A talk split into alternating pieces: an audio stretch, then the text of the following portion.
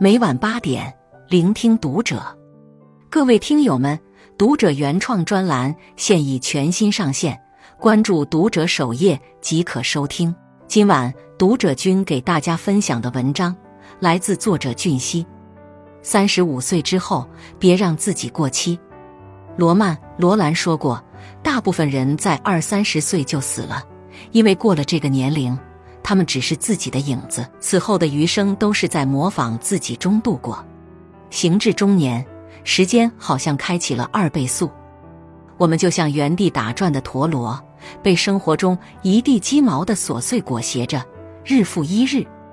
如果我们选择停在原地，就很难跟上时代的步伐。要想人生容纳更丰富的内容，我们就要学会时刻给自己保鲜，不要让自己过期。一，保持体面，别让形象过期。网上曾有这么一句话：形象是一个人的招牌，坏形象会毁了你的一生，而好形象会令你的影响力迅速提升。拥有良好的形象，不仅可以大大提高个人魅力值，还能为我们的事业添砖加瓦。二十世纪六十年代，英国著名房地产商科马伊鲁斯。曾创下一场宴会签订四十多单生意的记录。在那场宴会上，他衣着得体，与人交谈时举止优雅，这令现场的所有人都对他印象深刻。其实，那并非科马伊鲁斯第一次来伦敦谈生意。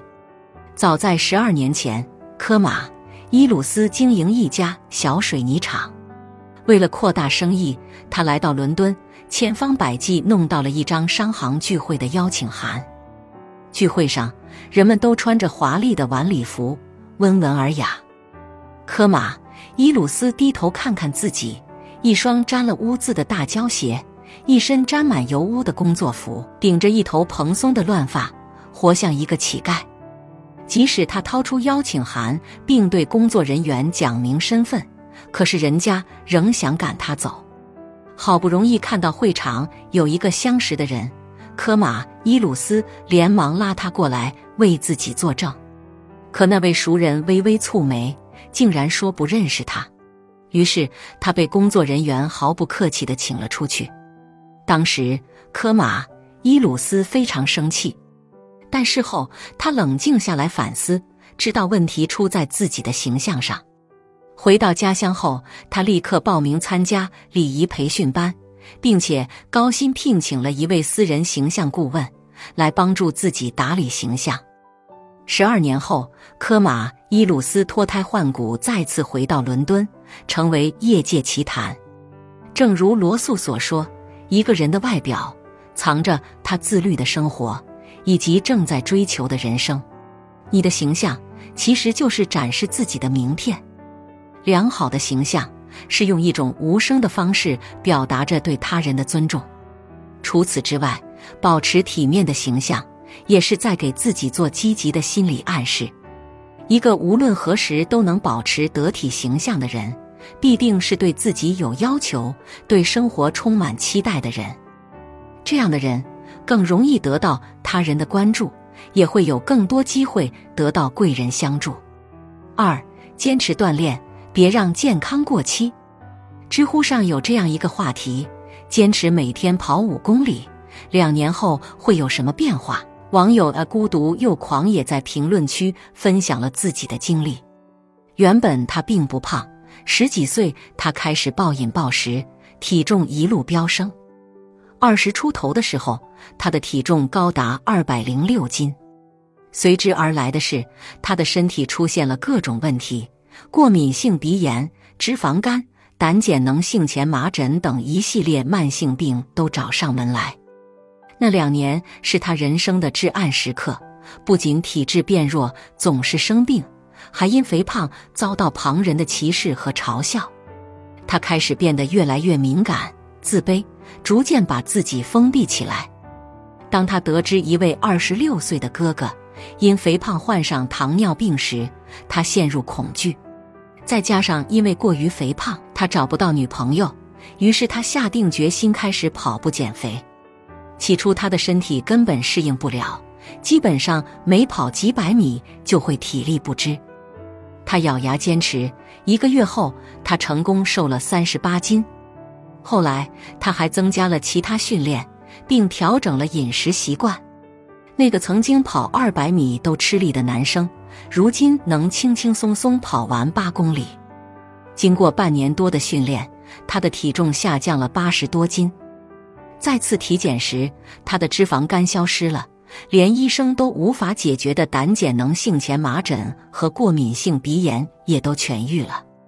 苏格拉底曾说：“身体的健康因静止不动而破坏，因运动练习而长期保持。”曾经，我们仗着自己年轻就肆意放纵，熬夜赶方案，酗酒应酬，通宵游戏，暴饮暴食。等到健康指标告急，我们才悔不当初。长期不运动的人，不仅容易发胖，思维力、记忆力都会退步。当你保持运动，你会发现自己的思维逐渐敏捷，身体越来越健康，人也变得开朗起来。当你到了中年，感觉疲倦了，就让自己动起来吧。三，定期更新，别让本领过期。生活中，不少人在工作中保持着得过且过的状态。当他看到身边的人名利双收时，只会一边羡慕别人运旺时盛，一边抱怨自己没有好运气。殊不知，这些令人羡慕的好运气不是等来的，而是靠自己创造出来的。在日本。生活手帖可谓是当之无愧的长寿期刊，它的大受欢迎离不开松浦弥太郎的努力。可谁能想到，当他受邀出任杂志总编辑时，已是不惑之年。而在这之前，松浦弥太郎是一名家喻户晓的作家。他原本可以安安稳稳的在作家这条道路上收获名利，但他尝试跳出自己原来的圈子。开启新的征程。那时的生活手帖正面临停刊危机，于是松浦从零开始学起，小到如何排版让读者的阅读体验更舒适，大到如何制定策略。除此之外，他还花心思收集实用生活小技巧，比如教你如何做出美味的荷包蛋，怎样收纳才能节省空间，甚至教你怎样钉好钉子。就是这些简单实用的生活技巧，可爱的手绘封面以及丰富的图文内容，给人一种温馨美好的感觉，唤起了人们对生活的热爱。经过七八年的努力，生活手帖蜕变成了一本发行量破百万册的殿堂级生活指南，而松浦也被大家称赞为全日本最懂生活的男人。有趣的是，这位不消停的大叔在即将五十岁的时候，竟然转战互联网。他在一次从零开始，将一家以料理为核心的网站打理得有声有色。正如龚训伟在《三十五岁现象》里所写：“三十五岁确实是道坎，随时面临着失业风险。如果不能主动更新自己的知识和技能，没有人能迈过这道坎。”在这个竞争激烈的时代，优秀的人都懂得不断更新自己，他们持续学习新的技能，让自己保持思考，充满活力。他们勇于挑战未知的领域，让自己的人生履历丰富多彩。人到中年，唯有保持破圈，不断重塑自我的人，才能迈过人生的一道道坎，实现涅槃重生。四。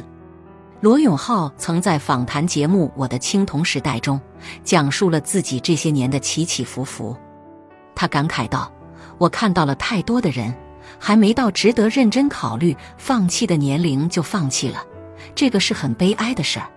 生活中，很多人都背着年龄的枷锁度日，当挑战摆到面前，他们拒绝面对。